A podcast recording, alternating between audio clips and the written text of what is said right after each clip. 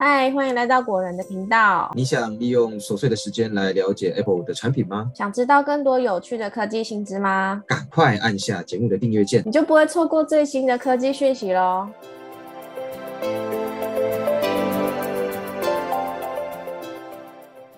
嗨，大家好，欢迎来到果仁聊科技，我是 Silver。这个礼拜的果仁科技周报有六则科技快讯要跟大家分享。那其中呢，有两则是跟 Chat GPT 有关的，另外四则是跟苹果的新品有关。那最后一样有我们的每周影剧推荐的环节。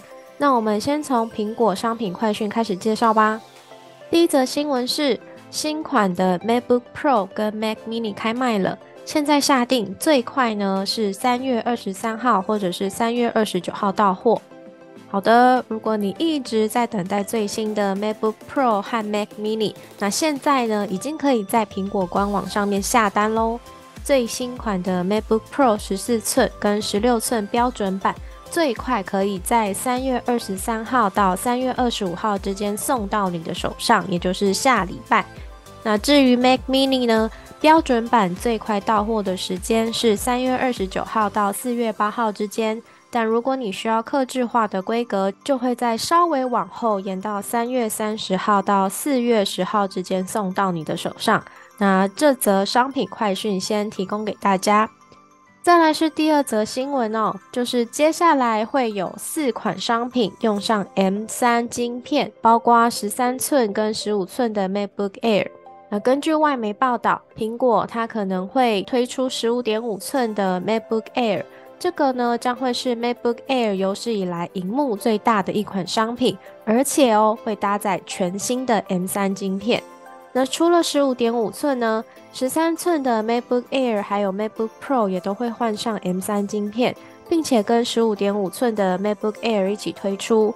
然后根据彭博社记者的报道啊，苹果最新的 M3 晶片。最快会在六月初的开发者大会上面有最新的消息，甚至是直接推出。那分析师也表示，今年下半年以后呢，可能会有四款搭载 M3 晶片的产品推出，包括我们刚刚提到的十三寸跟十五寸的 MacBook Air 啊，跟十三寸的 MacBook Pro，还有搭载 M3 处理器的二十四寸 iMac。那苹果的 M 系列晶片一直以来都是市场关注的焦点。那相信今年苹果的 M 三晶片也会为产品带来更强大的性能。后续如果有相关的报道，我们也会再继续提供给大家。第三则新闻，Apple Music Classical 将在三月二十八号正式上线，但是这四款情况是不能使用的哦。在二零二一年的时候呢，苹果公司宣布并购古典音乐串流媒体，并且整合进 Apple Music 当中。而 Apple Music Classical 将在三月二十八号正式上线了。新的 Apple Music Classical App，它帮订阅者提供超过了五百万首古典音乐曲目，还有数百个精选播放列表，以及数千张独家专辑，还有其他功能，像是作曲家简介啊。对关键作品的深入研究等等，那跟目前的 Apple Music App 它不同的地方在于，Apple Music Classical 专门用在与古典音乐互动，而且提供了更简单的界面。使用者他可以依照作曲家作品啊，或者指挥目录号等资讯来进行古典乐曲的搜寻。虽然苹果公司表示 Apple Music Classical 将在全国开放使用。但是中国、日本、韩国、俄罗斯、台湾、土耳其、阿富汗，还有巴基斯坦这几个国家都不包含在里面。目前还不知道为什么会有这样的限制。这些国家的古典乐爱好者呢，都蛮不满的。第四则新闻：苹果正在持续研究荧幕下 Face ID 跟 Touch ID，还能测血氧跟心率。根据最新的爆料消息指出。苹果公司原本计划在二零二四年推出荧幕下 Face ID，但因为感测器问题，可能要延后到二零二五年才能实现。那如果荧幕下的 Face ID 成功推出，iPhone 上方的动态岛就会缩小，只剩下一个小洞当做 FaceTime 镜头。那之前因为口罩禁令，许多人希望苹果可以重新推出有 Touch ID 功能的 iPhone，让使用者可以更方便解锁。不过，苹果在 iOS 十五点四呢就已经推出支援口罩也可以进行 Face ID 辨识的功能。那所以关于 Touch ID 的需求也相对减少了。那最近有消息指出，苹果还是有可能重新推出 Touch ID 版的 iPhone，而且会把 Touch ID 藏在荧幕下。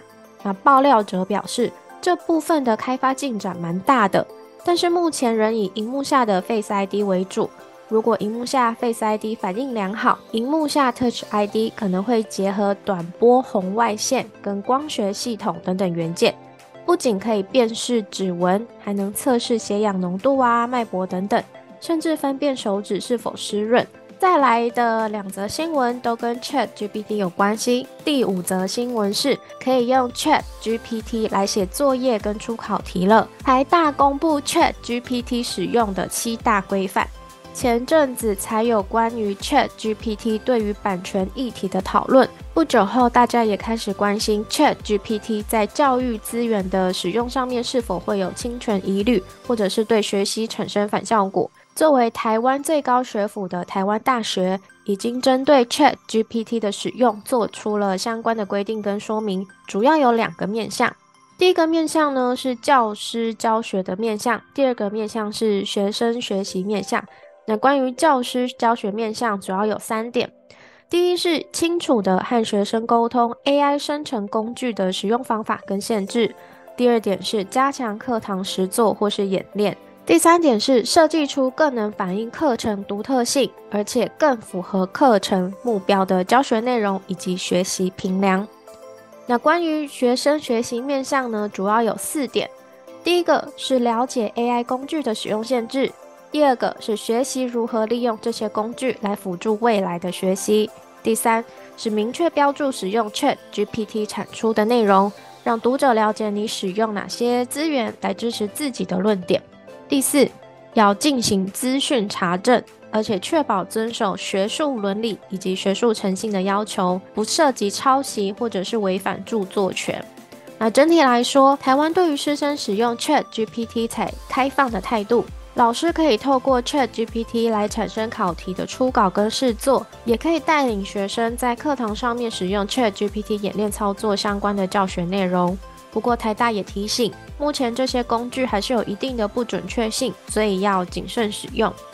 好的，再来是最后一则新闻，那也可以说是，也可以说是这礼拜最夯的新闻之一哦，就是 OpenAI 推出了 GPT-4 模型的 API，它支援图像辨识。还有全新的九大特色，没错没错，OpenAI 它推出了全新的 GPT-4 语言模型，而且在而且在推出当天呢，也进行线上 demo，让大家了解跟旧版本之间的差异。同时呢，它也开放 GPT-4 的 API 给开发者们使用，不过需要先加入等候清单，然后等候通知。所以今天果仁科技周报就先来带大家简单了解一下 Chat GPT 下一代语言模型 GPT-4 的九大特色。第一个特色呢是 GPT-4 它更加聪明，而且更加准确了。它会有更好的创造能力以及推理能力。那在不少的专业领域已经可以达到接近人类的水准，像是在律师考试的部分，GPT-4 的成绩呢属于所有考生的前百分之十。那 GPT 三点五是在落在后半端的百分之十。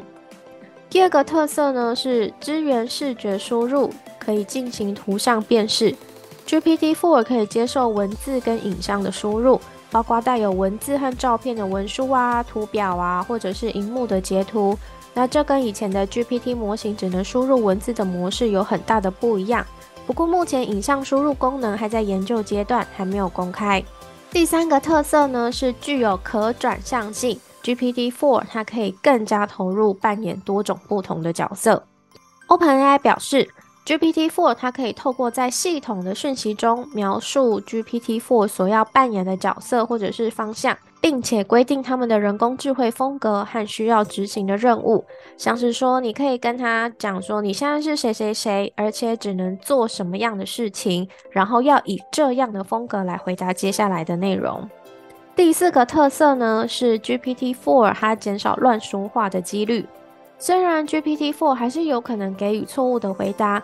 但是跟呃，GPT 三点五相比，产生错误的几率基本上少了百分之四十哦，可以说是大幅减少了乱说话的几率。第五个特色呢是 GPT Four，它对于敏感问题已经可以提供更好的回答方式了。那这个特色算是接续刚刚提到的第四点。虽然 GPT Four 还是有机会产生有害建议啊，或者是不准确的资讯，但是 Open AI 它还是收集了包含 AI 风险啊、网络安全、生物风险跟国际安全等等不同领域的五十位专家的测试建议。然后这些建议呢，全部都纳入了 GPT-4 的模型里面，然后进行改进。这样的做法让 GPT-4 可以针对敏感问题提供更适当的回答。再来是第五个特色，就是 GPT-4 呢仍然只有提供到二零二一年的资料，跟 GPT 三点五一样，是使用原本的训练时间段，所以二零二一年以后的内容就算使用了 GPT four 也没办法抓出来。再来是第七个特色。就是 GPT four 它优先开放给 Chat GPT Plus 的订阅者使用。目前我们使用的网页版 Chat GPT 依然还是使用 GPT-3 的语言模型，但如果你是有加入呃 GPT Plus 的使用者，就可以使用以 GPT-4 为基础的功能。那免费的 Chat GPT 的使用者还要再等一阵子才有可能使用到 GPT-4 的语言模型。第八个特色是加入候补清单，也可以取得 GPT-4 的 API。如果你是开发者，想要使用 GPT-4 而且取得 API 的话，目前需要先注册等候清单，然后等到 OpenAI 通知你可以使用的时候呢，你才可以在后台取得 GPT-4 的 API。再来是最后一个特色，就是 GPT-4 每一千个提示 token 需要花费零点零三美元。在收费的部分呢，GPT-4 它针对每一千个关于要求的 token，这个 token 你可以想象成字数哦。那一千个 token 呢，收费零点零三美元，而 GPT-4 所产生的回答则是每一千个 token 收费零点零六美元，等于是问问题呀跟回答问题都会计算费用啊。除此之外，它也会限制每分钟四万个字的请求，或者是每分钟两百个问题的提问限制。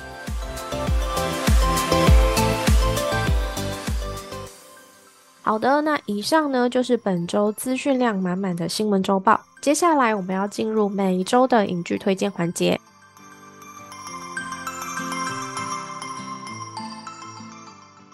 好的，在推荐这礼拜的影剧之前呢，我想先跟大家聊一下我在上周推荐的韩国实境节目《体能之巅》。呃，因为我目前已经看完《体能之巅》的所有集数了，然后也现在也知道冠军是谁了。可是，在看冠军赛之前呢，我在网络上就已经看到不少人在讨论，说什么啊，冠军是内定啦，什么什么的，然后可以感受到大家的不满了。我本来对这件事情不以为意，我也没有去细看，因为我怕被雷到。然后后来看完冠军赛的时候，我也是有点那种啊，怎么会这样就选出冠军的那种感觉，然后有点错愕。好，然后我接下来要跟大家讲我感到错愕的理由了。我觉得最主要的原因就是说，因为后面竞赛的运气成分非常的高，像决赛的时候呢，是连续四场啊，还是五场的比赛，就是一路这样比下去。然后比赛它是针对不同体能设计的，像是说第一项比赛可能是针对敏捷，第二项是针对力气啊、耐力之类的。然后大家看选手的体型也可以知道，其实每个选手擅长的项目是非常不一样的，所以竞赛项目的优先顺序，就是他排的那个比赛顺序，对选手来说就很重要。这就是这就是运气嘛。然后像我自己喜欢的选手呢，他在他在决赛的时候，就因为那个比赛顺序的关系，很快就被淘汰了。哦，我直接我直接愤愤不平。也不是愤愤不平啊，就是我很替他们感到惋惜。然后，好，我就先讲到这边，就是关于比赛项目啊，冠军是谁，我就不爆雷的。那有兴趣的朋友都可以直接到 Netflix 上面观看，它已经全集上架了。好的，终于要来推荐影剧了。这次我跟 Robert 要推荐的影剧，难得难得是一模一样的。就是在三月十号的时候呢，已经在 Netflix 上架的《黑暗荣耀》第二季。可是我跟 Robert 讨论的时候，我就我就很烦恼要怎么介绍，因为很怕随便一一讲到剧情啊，就雷到大家。所以我就思考了一下，想说先分享一个温馨但是又不会爆雷的结论，就是呢。虽然女主角她成长的过程非常的坎坷嘛，就是我们之前有提过了，她从小被霸凌啊，然后妈妈也对她不好，然后感觉她周围都是遇到对她很残忍的大人。但是其实我们到了第二季，我们回头看她走过的路，会发现说她其实身旁有很多好的朋友，然后也有很多很不错的大人。那女主角童莹身旁的这些好人呢，一开始其实也基本上是知道说童莹是带有目的的要接近他们的，但他们也都心甘情愿的要给童莹来利用。那也因为这些好人的帮忙，让童莹她长达十八年的复仇计划进行的还算顺利。那怎么样的进行法，我觉得我真的不可以讲啊，因为。太啊，真的是好容易雷到。好好，我就先不讲。但是呢，我必须再说一次哦，这部韩剧呢，真的是细思极恐。大家不要以为配角就只是配角。那我这边再提两个角色，像是说房东阿姨，或者是尹朝熙的坠楼案件，就是看似看起来小小地方啊，可能在第一季的时候都只是轻描淡写的带过，但是其实里面有。里面这些角色配角的存在，其实都跟童音息息相关，甚至牵连整个复仇计划。如果大家有时间的话呢，非常推荐可以二刷哦，一定可以看出就是更多画面还有剧情上面的细节呈现。好的，那以上呢就是本集国人科技周报，希望大家喜欢。呃，喜欢本集节目的朋友，不要忘记帮我们点订阅、按爱心、给个赞。然后也不要忘记把古人聊科技分享给更多朋友。我们下集节目见，拜拜。